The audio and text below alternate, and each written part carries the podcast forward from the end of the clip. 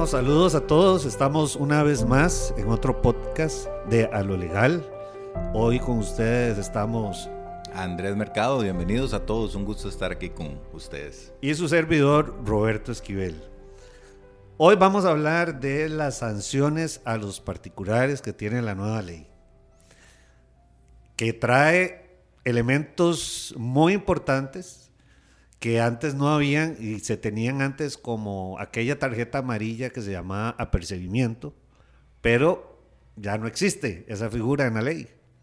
Ahora con, la nueva ley, lo que hemos notado con los clientes con los que hemos conversado y con, empresas con las que hemos tenido posibilidad de dar eh, un acompañamiento, una asesoría, es que no tienen claro el riesgo que implica ahora contratar con la administración. Y nuestra recomendación siempre ha sido, pero ahora con mucha más fuerza, solo participe si está seguro que puede cumplir en tiempo, plazo y forma. Porque, como lo dice Roberto, ya aquella tarjeta amarilla, aquella prevención o amonestación ya no existe. Eh, y no es que entonces ya no se va a sancionar al, a la empresa, sino que todo lo contrario, ahora todo va directo a una inhabilitación. Y una inhabilitación significa que no puede contratar con la administración, con la entidad, si es una, una inhabilitación simple. Y o que no puede contratar con todo el sector público, ¿verdad? con todas las administraciones, si incurre en una inhabilitación calificada. Efectivamente, como dice Roberto, entonces ahora tenemos inhabilitación simple e inhabilitación eh, calificada. Las diferencias eh, son básicamente dos, en el plazo y en el alcance de la sanción el plazo, la inhabilitación simple, va de seis meses a dos años. Y en la calificada va de dos años a diez años. Es muy grave la inhabilitación calificada. Porque además, como lo acaba de decir Roberto, y queremos reiterarlo, la inhabilitación simple es, por ejemplo, si usted lo sanciona el Ministerio de Salud, usted no puede contratar con el Ministerio de Salud, pero sí puede contratar con el ICE o puede contratar con el Banco Nacional, etcétera, etcétera. Con inhabilitación simple. Pero si es inhabilitación calificada, entonces ahí, si, si a su empresa la inhabilita, usted queda inhabilitado personalmente para participar, eh, perdón, con una inhabilitación calificada, así lo sancione el Ministerio de Cultura o el Ministerio del Deporte, usted no puede participar con ninguna, en ningún otro concurso con ninguna otra institución. Entonces hablemos de las más, digamos, suavecitas, más leves que son de las, la inhabilitación simple. ¿Qué es lo que produce? ¿verdad? ¿Qué causales me puede eh, generar a mí para que me, pongan una sanción de inhabilitación simple. Veamos la primera, de que la voy a comentar. Ya no existe la garantía de participación que traía la ley anterior. Ya no la piden. Pero, ¿qué pasa si yo de camino o en cualquier etapa del procedimiento retiro mi propuesta o dejo sin efecto mi propuesta? Ahí, esa es una causal de inhabilitación simple. Nos dieron un confitito porque quitan el, requisito de la garantía de participación, lo cual es un beneficio hasta financiero para las empresas, ¿verdad? Porque presentar una garantía tiene un costo financiero. Pero nos apretaron por el otro lado porque si se deja sin efecto, y no es solo que yo la retire, la, la oferta, es que no conteste una subsanación, eh, ¿verdad? Es que no, no, me refiera, digamos, a cualquier requerimiento que me hace la administración y se entiende como, una, eh, como un retiro de la oferta también eso y podría causar una inhabilitación. Bueno, otro es cuando nos atrasamos, porque la ley habla de un cumplimiento, ¿verdad?, del contrato o fuera del plazo pactado. Sea que cumplimos defectuosamente dice sin motivo suficiente, pero por eso hay que estar listos y tener todos los documentos de prueba para poder justificar que no es imputable a nosotros, contratistas, el atraso. Eh, porque si no, dice que nos podrían poner una causal de inhabilitación. en esos casos, ¿verdad? Si eh, entregamos tarde, sin que haya una justificación, y vea lo que dice, aceptada por la administración. no es solo que nosotros lo probamos, ¿verdad? Es que tiene que ser aceptada por la administración. Que ahí es donde viene mi comentario. Para los que nos escuchan y, han participado en concursos y han, y han tenido que justificar un atraso, eh, saben que no siempre la administración acepta, digamos, las justificaciones que uno presenta. Muchas veces uno presenta la nota incluso el fabricante firmada y todo, y la administración no acepta la justificación. Entonces, ahí tenemos la sanción por la, por la cláusula penal, ¿verdad? Porque nos atrasamos, pero además podría ser sujeto a una inhabilitación simple. Bastante grave, Roberto. Sí, bastante grave eh, así que es un riesgo muy alto que hay que tener en cuenta. También cuando se habla de suministrar objetos, servicios u obras de inferior calidad de la ofrecida, hay que tener todo bien documentado para que no haya duda de que lo que estamos entregando cumple con los requisitos de calidad que se piden en el, en el pliego de condiciones. Sí, claro, por ejemplo, recuerdo que hubo una entrega de unas no recuerdo si eran mascarillas o guantes que no cumplieron con la calidad, entonces el contratista tuvo que volver a hacer la entrega.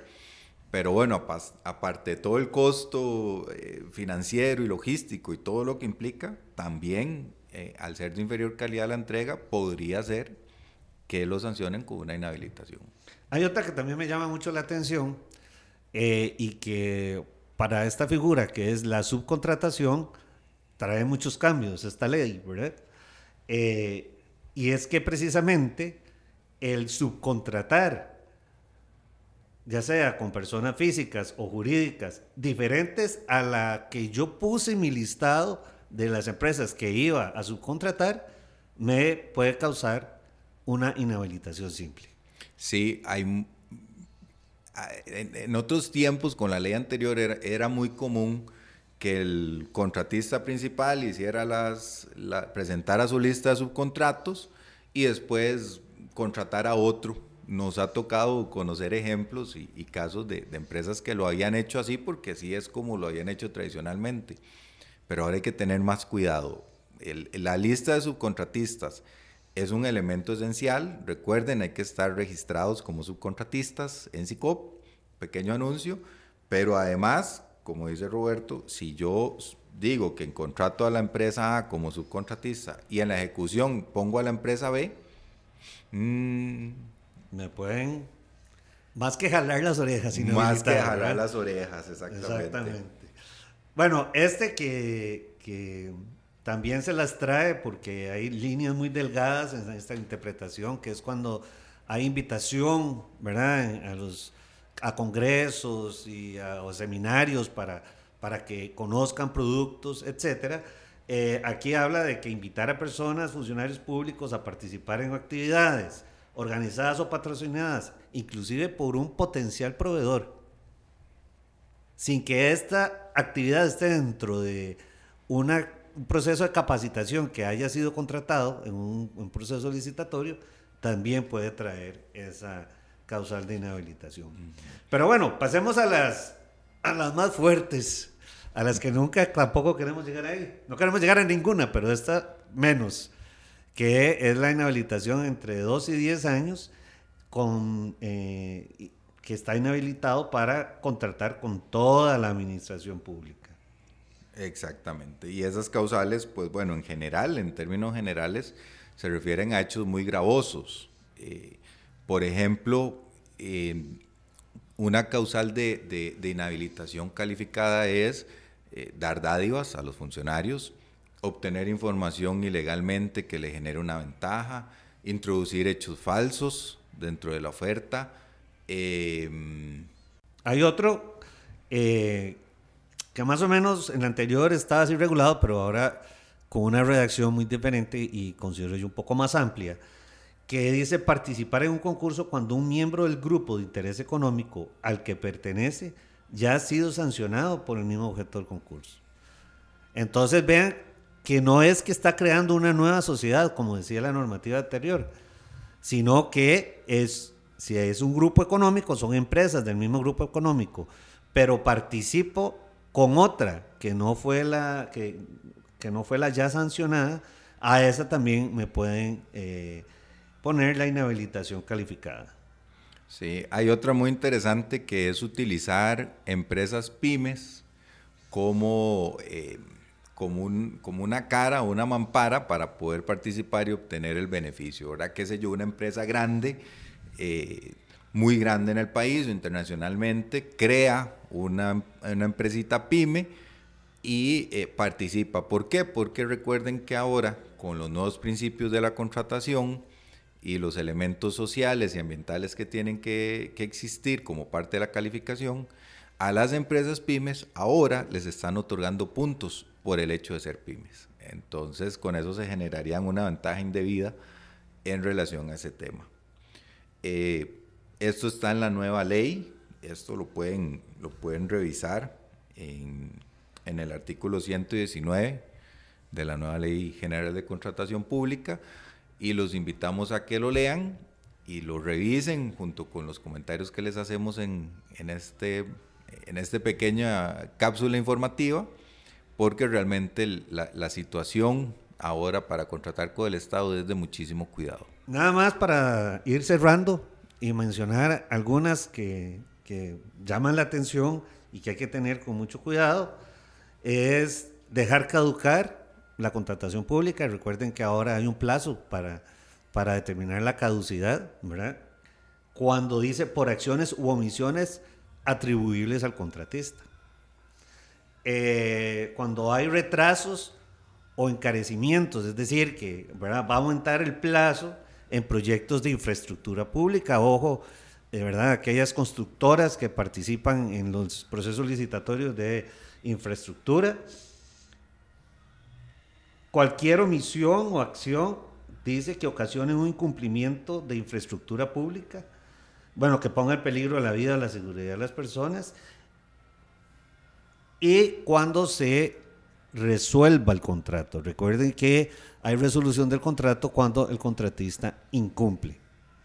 Todas estas son eh, algunas de las causales para inhabilitación calificada.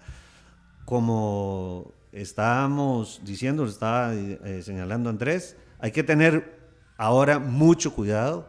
Recuerden que esto es un negocio y como todo negocio hay riesgos y tenemos que medir cuáles son esos riesgos para salir bien en el negocio y no salir con una inhabilitación, que es lo que nadie quiere.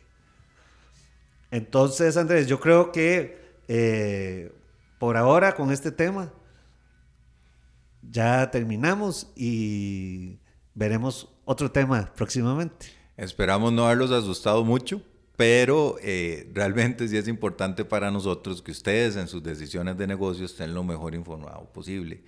Y recuerden que eh, en Oyer Abogados estamos para servirles si tienen alguna duda o comentario respecto a este u otro de los temas que hemos visto, pues aquí estamos a la orden.